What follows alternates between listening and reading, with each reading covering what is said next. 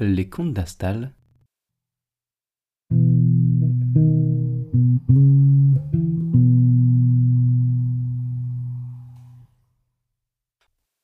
Histoire d'un instant, épisode 2 Suspendu.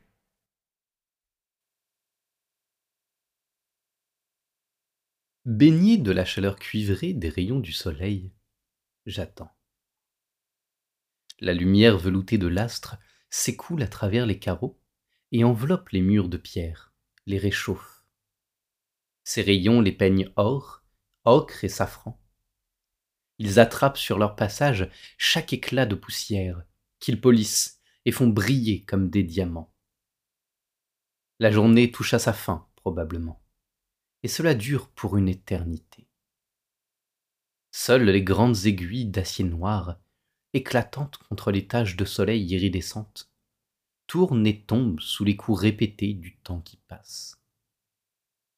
Mais l'horloge, silencieuse, ignore mon regard, et je feins de ne pas la voir. Le soleil baisse cependant, et la journée se consume.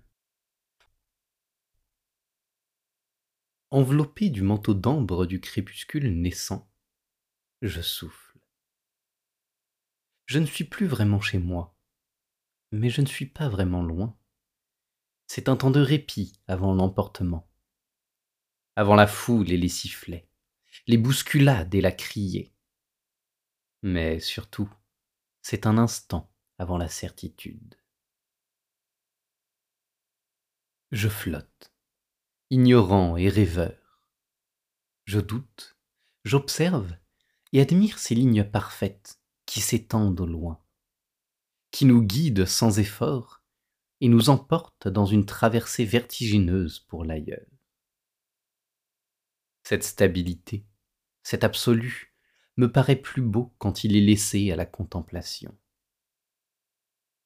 Ici subside l'impossible, tandis que là, dans le roulement mécanique et la monotonie, ne reste qu'un point unique, qui se rapproche toujours plus se détache de l'horizon et finit par exister tout à fait. Et pourtant, comme l'horizon est vaste, si vaste que, lorsque l'on se tient debout et qu'on le contemple, tous les chemins s'y retrouvent, sans exception, et quelle que soit leur taille. Ils y tiennent en un point ridicule, posé sous le soleil, attendant, comme nous, que la nuit vienne et que, dans l'obscurité, tout se mêle. Plus de départ, plus d'arrivée. On y voit goutte, on ne sait plus rien. Et rien n'importe, sinon d'aller plus loin. Tout s'est vidé, le bruit s'est tu, même les sifflets. Ne reste que ce qui rentre ou qui arrive, ce qui termine. Même le soleil s'en est allé, ou presque. On perçoit encore certains de ses reflets carmins dans les poutres de métal qui soutiennent la pierre déjà froide. De l'autre côté, on aperçoit la nuit se faufiler entre les toits, grimper le long des murs et recouvrir les cheminées. Et la verrière, bientôt, est prise d'assaut. Si le soleil l'a cajolé de ses rayons dorés, les étoiles, à présent, s'allument, l'une après l'autre, et voilent de leur regard d'argent la charpente d'acier qui soutient ce toit de verre. Ici, il n'y a pas de début ou de fin. Et désormais, il n'y a plus de direction non plus. Tout s'échappe dans les brumes nocturnes et je suis attiré par leur mystère. L'horizon disparaît, et il n'en est que plus grand. Il m'attire et me happe, et je me sens prêt à sauter pour le rejoindre.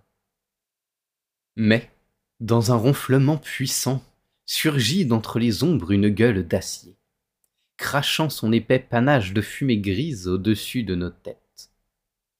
Et ses roues crissent et sifflent en s'arrêtant. C'est la dernière de la journée.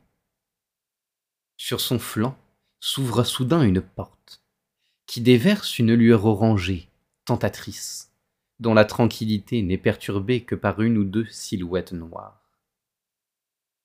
L'obscurité recule, frémit. Moi, je bondis. Les voilà mon mystère et mon incertitude. Je ne sais où l'on me porte, et c'est bien ce qui m'importe.